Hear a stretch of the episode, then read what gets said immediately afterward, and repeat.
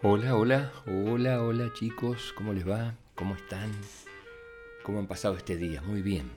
Seguramente hoy, día domingo, habrán jugado mucho, se habrán divertido mucho, habrán corrido por allá, por aquí, por allá, y seguramente hoy no habrán hecho la tarea, porque hoy domingo difícilmente hayan hecho tarea. Hoy debe haber sido un día para divertirse, para jugar, para correr, quizás para andar, algunos andar en, en bici, para mirar alguna peli, algunos dibujos en la tele o algunos juegos, algunos videojuegos en la compu, me parece. Así que creo que muchos de ustedes hoy no deben, no deben haber hecho tarea. Les traje un cuento muy, muy interesante a ver qué les parece este cuento. Se llama este cuento El reino de las palabras olvidadas. Y dice así. Existió un reino ubicado en un lugar muy lejano, perdido entre las altas montañas, rodeado de nubes blancas y esponjosas, donde hacía tiempo que los niños habían dejado de escribir correctamente las palabras. Para ellos, era una molestia tener que poner una H donde iba. No perdían el tiempo en colocar los acentos o en escribir mayúsculas después de un punto.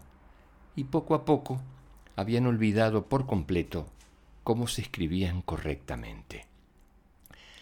Las faltas de ortografía eran cada vez más graves, pero no parecía que le importara mucho a nadie.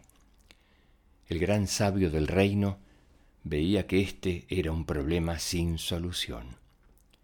Una mañana, cansado de ver cómo día a día iba perdiendo pelos de su cabeza de tanto pensar en ello, se presentó en la casa del viejo hechicero del reino. Buenos días, viejo hechicero, le dijo muy triste y apenado. Buenos días, gran sabio. ¿Qué te trae por aquí? le respondió.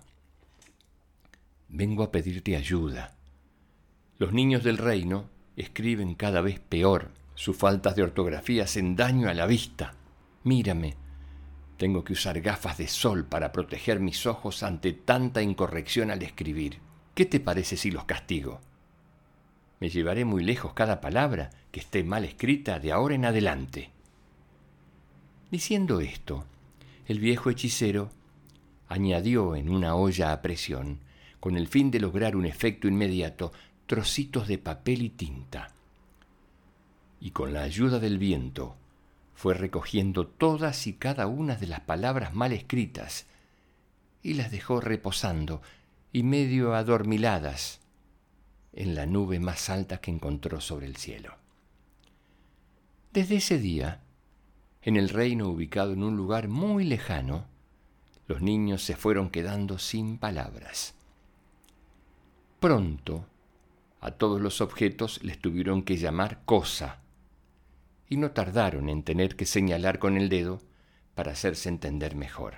Tiempo después, en una tarde en que un niño se encontraba tremendamente aburrido, cansado de usar el mando para cambiar cada minuto los programas de la tele, sin ánimo para acercarse unos pasitos hasta su cuarto y tomar su móvil para jugar un rato con sus amigos, como hacía en otras ocasiones, vio una cosa fina bajo una de las patas que sujetaban la cosa donde desayunaban y comían y cenaban.